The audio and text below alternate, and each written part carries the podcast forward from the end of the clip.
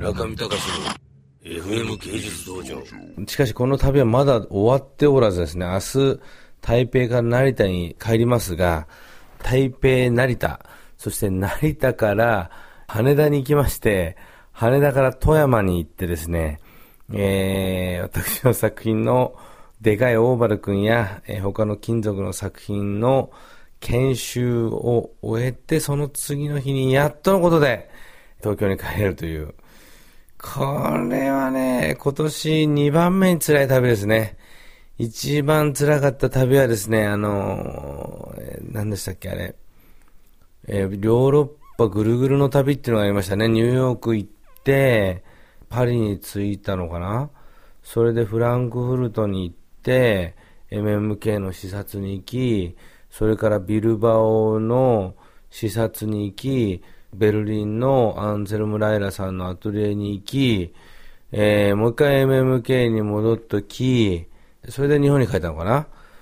これは辛かった。もう、とにかく、分刻みというかですね、すごい勢いで飛行機乗り継ぎまくってですね、ああ、じゃじゃその時はウクライナ行ったんだ。皆さんご存知のあの、ウクライナの旅ですよ。ビルバオに行った後に、ウクライナに行って、ウクライナからフランクフルトに戻ってきて、フランクフルトから東京という。この旅は辛かった。これは本当辛かったんですけど、その次に今回辛い旅ですね。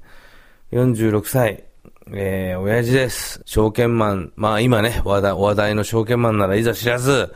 えー、アーティストである私がですね、何をやってるのかと。ここまでもう、身体をですね、酷使して、えー、アートピースを作ってると言えるのかと。えー、そういう疑問も、ここ数年ですね、10年ほどずっとありますけれども、仕方がない。しがないですね、輸出の業者さんである現代美術アーティストはですね、日本の美術界、そして思想界、そして社会からも無視されて、ひたすらですね、海外に向かって荷物を届けてですね、クオリティの高い展覧会をやって、なんとか忘れ去られないようにして、うちのお弟子さんたちもですね、一生懸命サポートして、それであの、なんとか50年生き延びていきました。中見隆の FM 芸術道場。